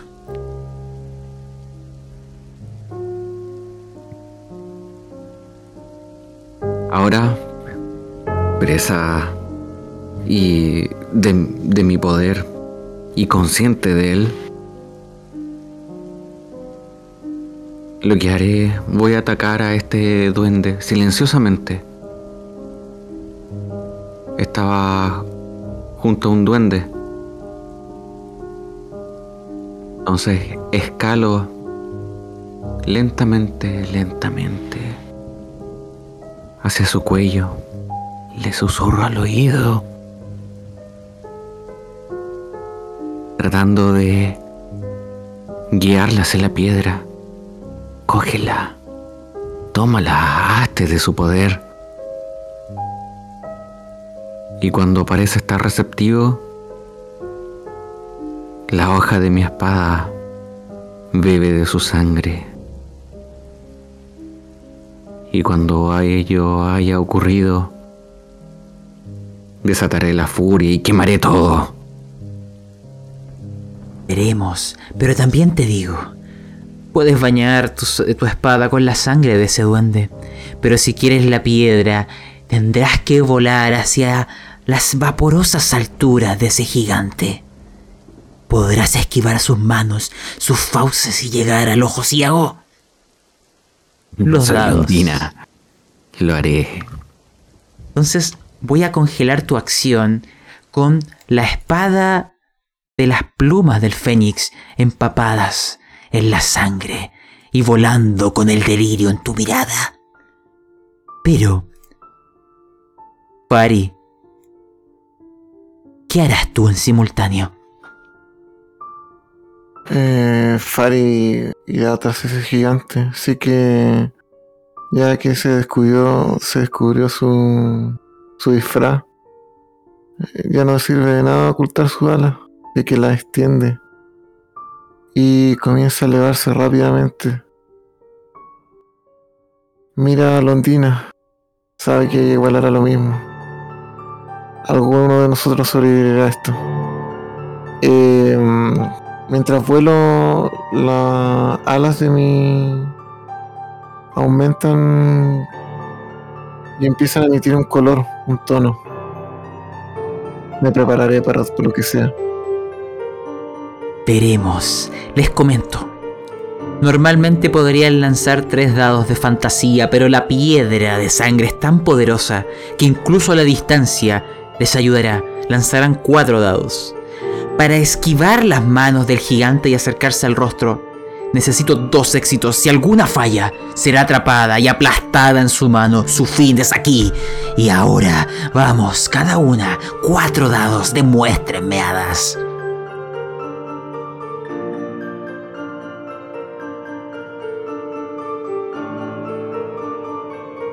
Lo logran. A ver, dos éxitos, sí.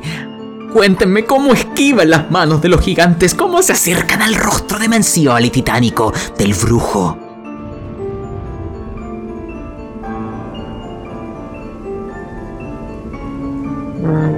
El, cuando me leo eh, de mi espada, esquila de dragón férico, emerge a través de la magia una espada gemela.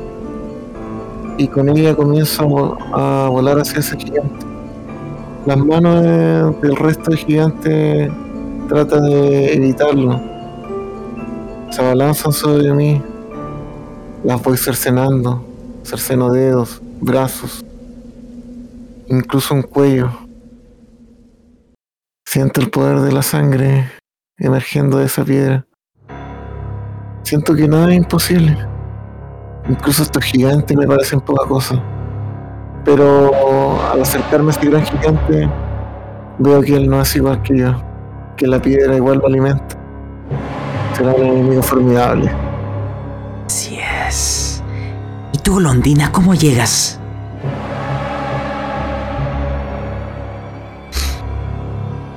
Una vez que cerceno el cuello de este duende que apestaba lo odié desde el momento en que llegué aquí. Entonces me, me, tratan de alcanzar. Y alzo el vuelo. Y cuando alzo el vuelo, el fuego me rodea. Mi espada está hablando. Se comunica a través de mí. Soy capaz de lanzar fuego. Y más intenso que antes. Cuando se acerca alguna mano. Choco con ella, pero inmediatamente comienza a arder. Aquella mano, aquella piel se comienza a deshacer. Los gritos, los gritos inundan este lugar. ¡Qué alegría! Y remonto el vuelo. Veo arriba a Fari. Lo sigo. Mi más veloz voy. Aquí el gigante tratará de atraparme. Pero no es nada contra mi poder. No es nada. Que así sea. Les explico. La tirada que viene ahora es la más complicada. Porque requiere tres éxitos de los cuatro dados. ¿Qué es lo que va a ocurrir? Se acercarán a las alturas como si hubieran estado ascendiendo por años. Y llegarán al rostro, a la fauce de este gigante ciego, en donde verán cómo abre su boca, el aliento malsano y una lengua juguetona. Y sus fauces se acercarán para intentar devorarles. Si salvan esta tirada, podrán contarme cómo le roban la gema, pero si alguna falla, será devorada degustada. Jugarán en su boca con ustedes mientras las engulle, mientras las mastica. Entonces, voy a poner una música adecuada. Cada una ha de lanzar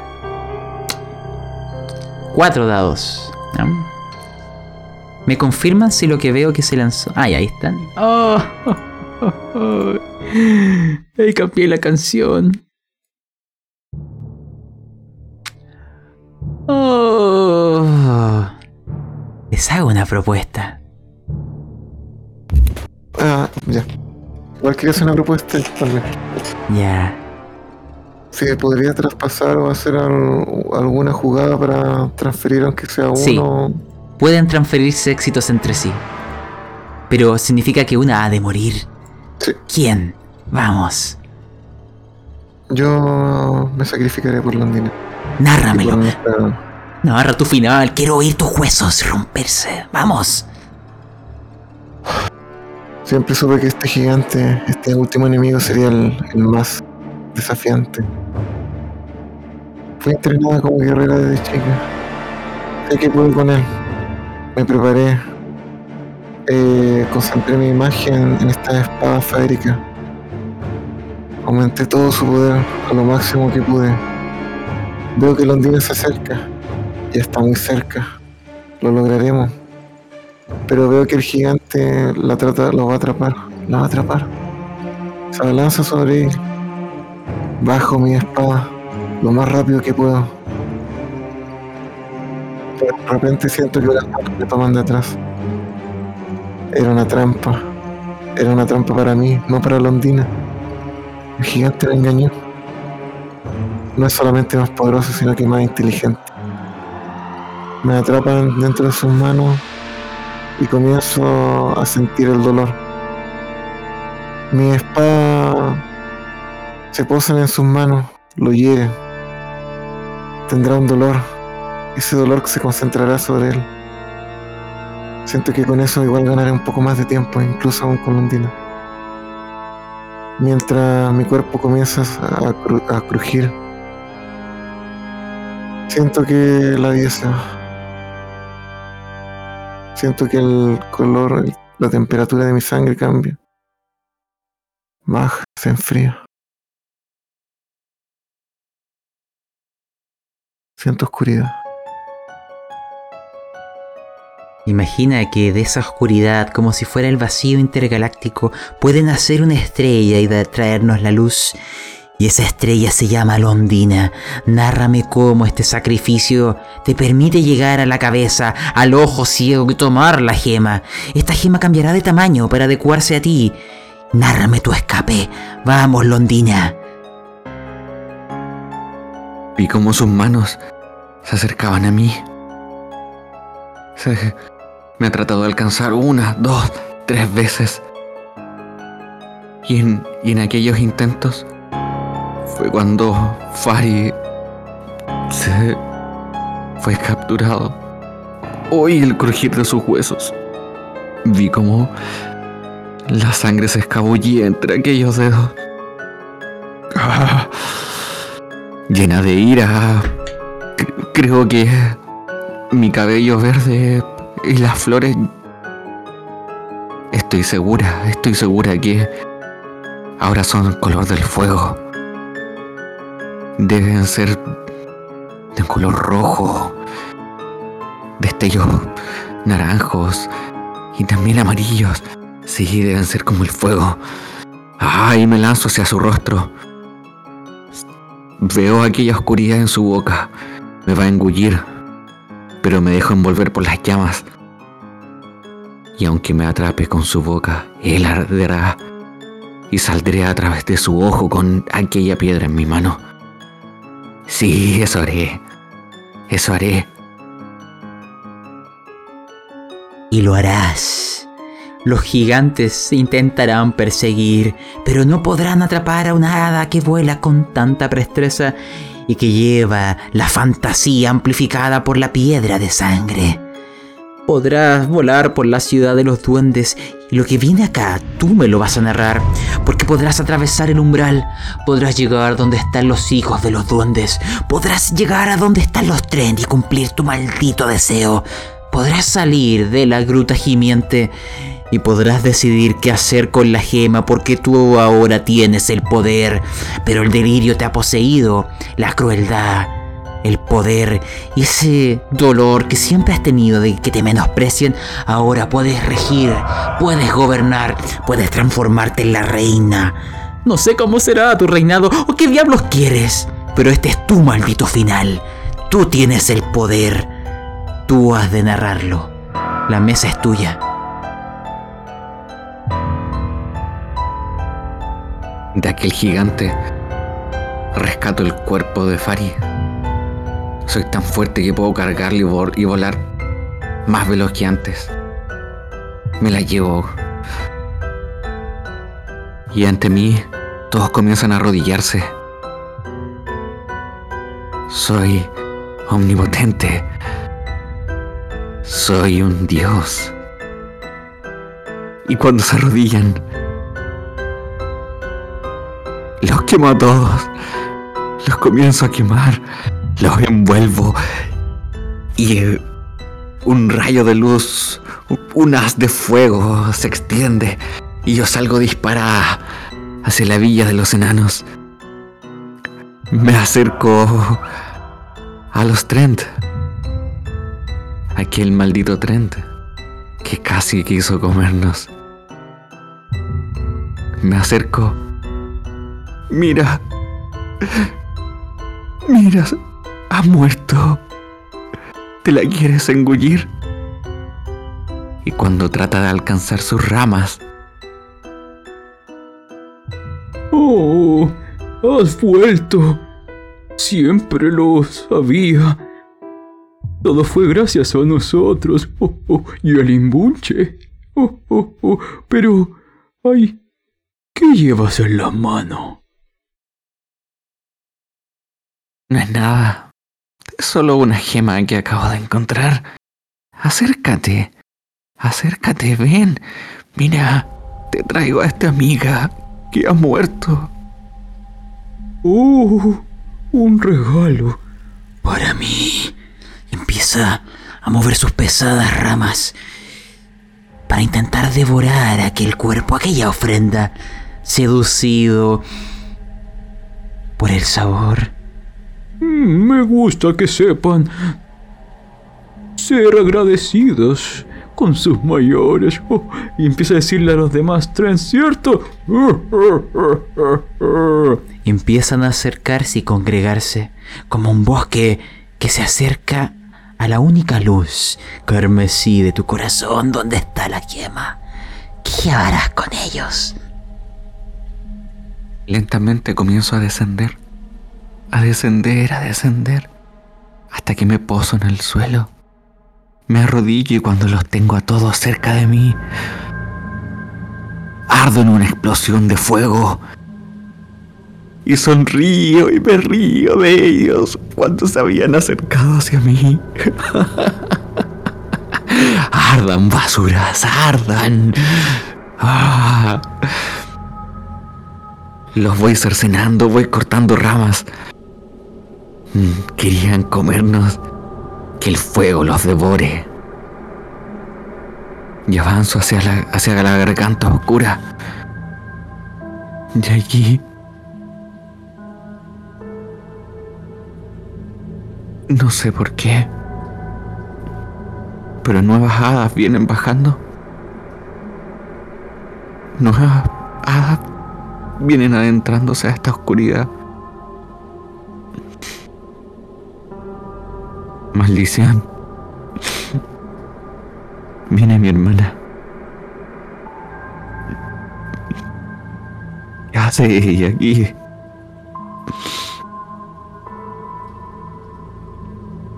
Y la detengo. Undina. Undina, no vayas.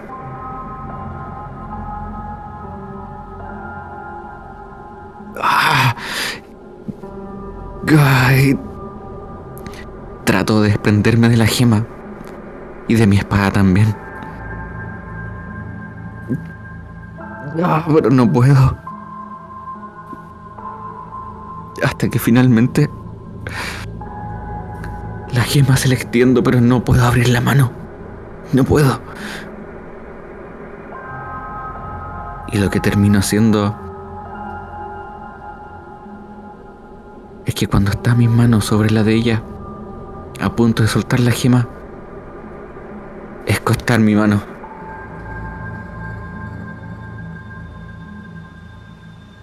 Y caer envuelta en llamas. La gema ha quedado en su mano. Bueno, dentro de mi mano.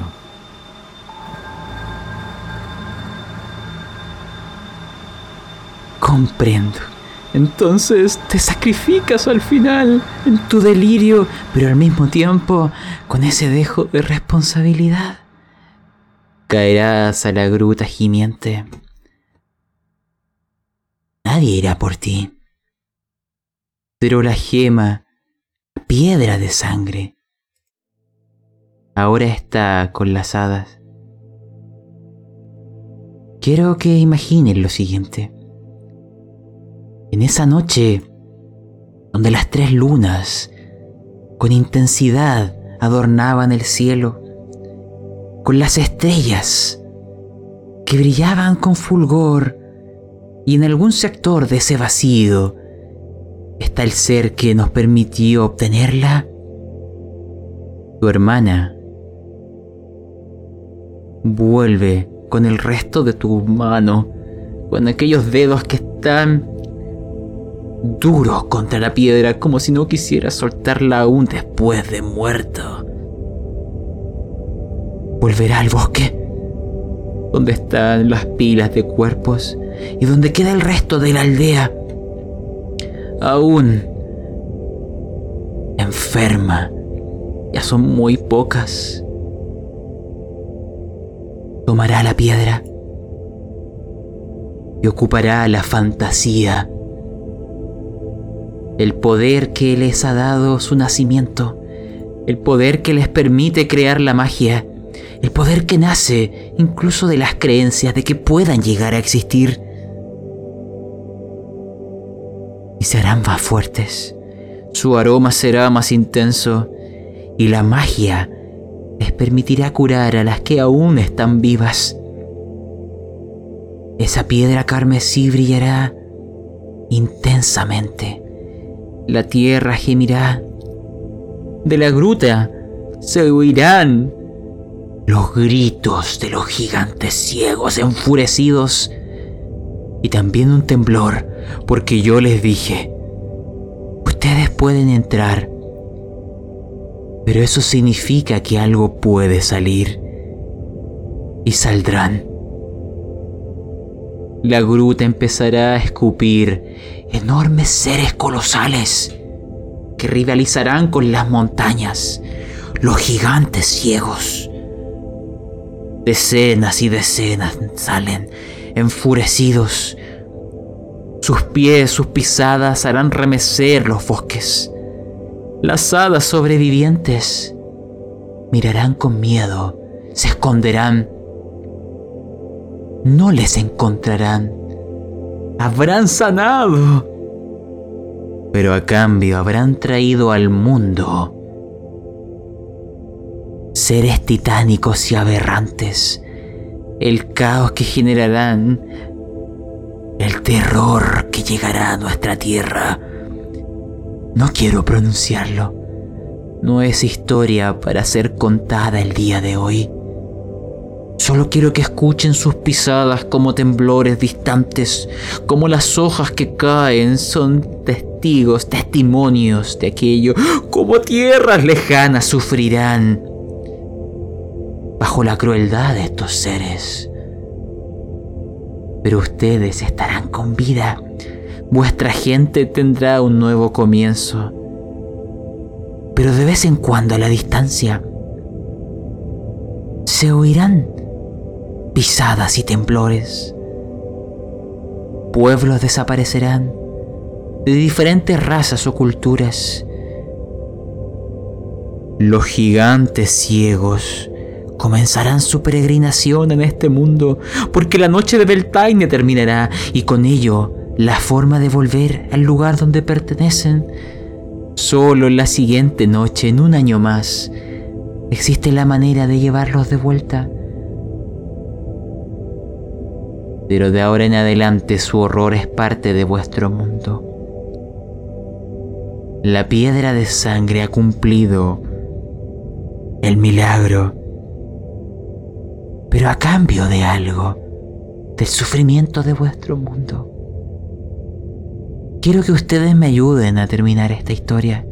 Quiero que ustedes me cuenten como testigos, como escribas de esta historia de las sobrevivientes de las hadas, este nuevo comienzo, ¿cómo cerrarían la noche de Beltaine? Porque el milagro de la noche del fuego se ha cumplido a un alto sacrificio. Y también quiero saber si Londina vivirá en esa gruta como su nueva prisión y mundo.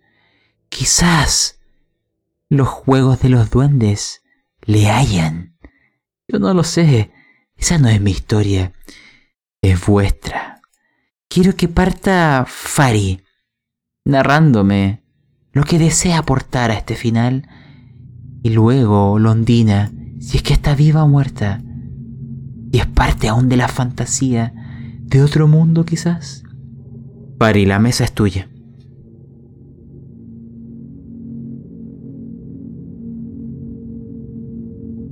Me imagino que en este mundo donde quedaron sueltos estos gigantes y las hadas se refugiaron, eh, se logró algo que hace mucho tiempo faltaba en nuestra comunidad.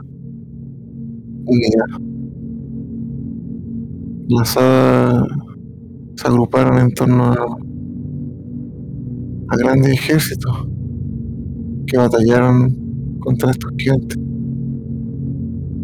El éxito, no sé si será lo importante, pero de que salieron, salieron. Ferry estaría contento de eso.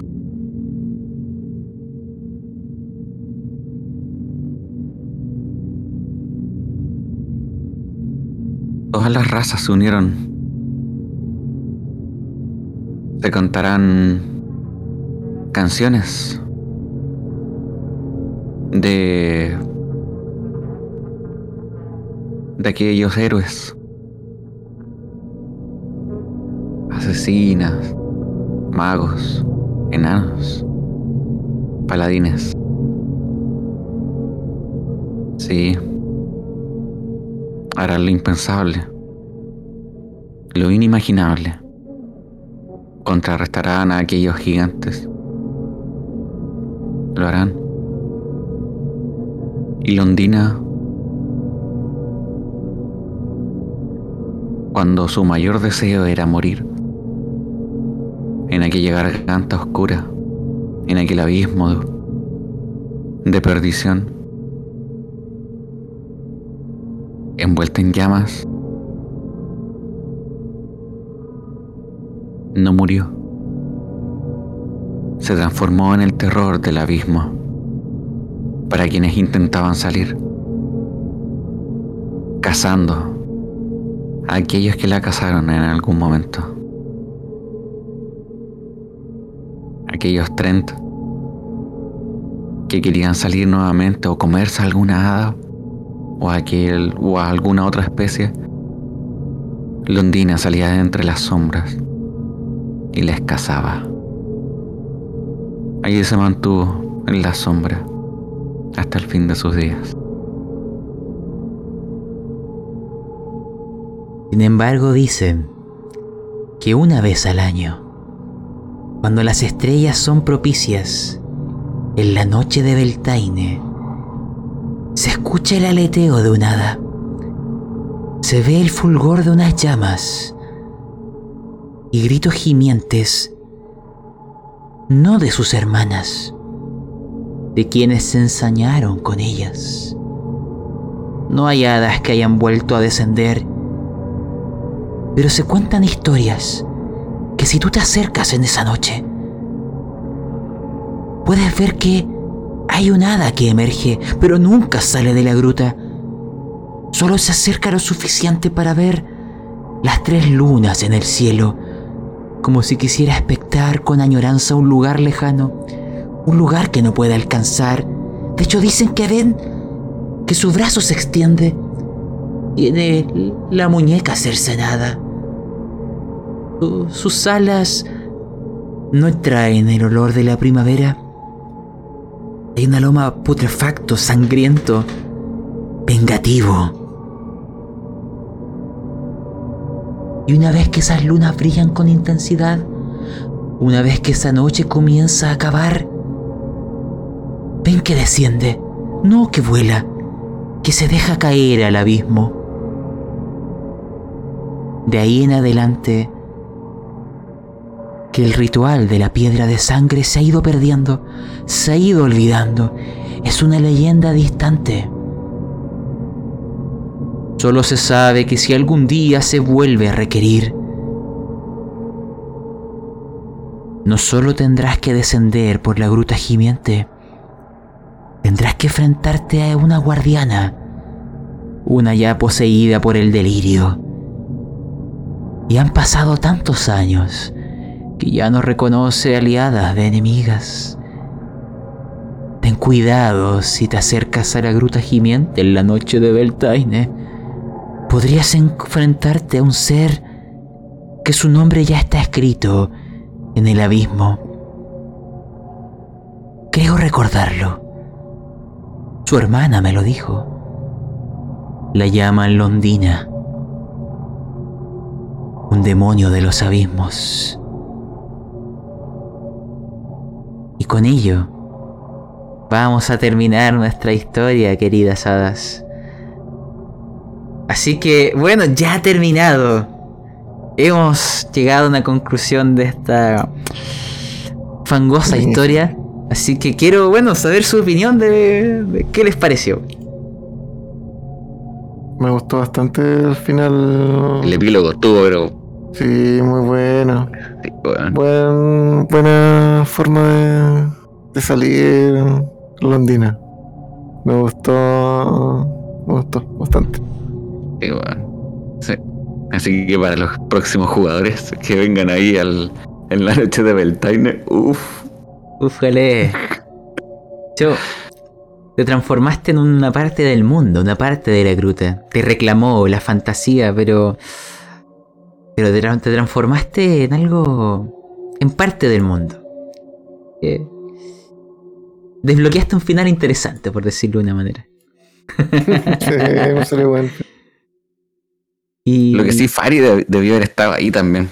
Ahí. No, pero las tiradas de dados tenía que haber un sacrificio, así que. Sí, sí. En todo caso, yo me imaginé por la.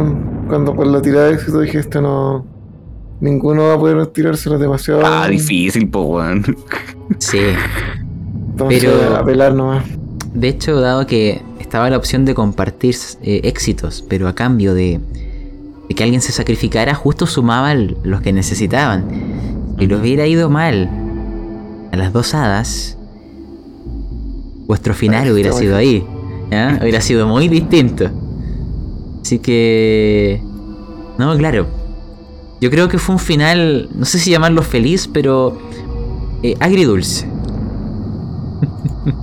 Bastante bueno pensando en, en el tipo de historia que queríamos, cómo sigue desarrollando por lo menos. Sí, sí. Yo creo que eh, fue terminó hasta como un cuento de hadas. ¿cierto? Sí, como que hay moraleja al respecto, sí. También Sí. siento lo mismo. Sí, no, sí, fue, fue así. ¿eh? Sí, sí, y, harto de cuento. y los misterios de la gruta gimiente permanecen ahí. Ya descender para desentrañarlos es muy peligroso. Es mejor no hacerlo. Y bueno, no me queda más que agradecerles por haber participado en esta demencial historia. En esta invitación fangosa y putrefacta que fue jugar esta, esta aventura. Pero me gustó mucho cómo terminó. Así que gracias por manchar vuestras alas y sumarse. y voy a, voy a dar el, el mensaje de spam. Que sería... A ver. En la descripción de este audio o de este video hay un enlace de Linktree a todas las plataformas donde puedes escuchar este podcast o ver el video de, esta aventura. También seguirnos en redes sociales. Si ocupas Evox o Spotify, también te invito a, por ejemplo, en Spotify dejaré una preguntita por si quieres, eh, no sé, queremos saber tu opinión de este final. En Evox, bueno, está el chat o un corazoncito si te gustó esta historia. También están las listas dedicadas. Hay una aventura previa de Beltaine que se jugó, que es un one shot. La podrás encontrar por ahí si te interesa este mundillo de hadas y fantasía oscura. También, si te gusta este estilo de aventuras con sabor a radioteatro, hay unos podcasts amigos que te recomiendo. El de Frecuencia Rolera, La Cueva del Loco y El Gnomo Rolero. Y dicho eso, bueno, no queda más que agregar. Si alguno quiere decir algo, este es el momento y si no, nos despedimos de la noche de Beltaine. No se atrevan a entrar en la gruta de nuevo. Buen consejo. y bueno, hasta que las estrellas vuelvan a ser propicias y la noche del fuego nos convoque otra vez. Por ahora la fantasía se guarda y nos quedamos con el aroma de la primavera y el reino de las hadas. Adiós, adiós, adiós. Adiós.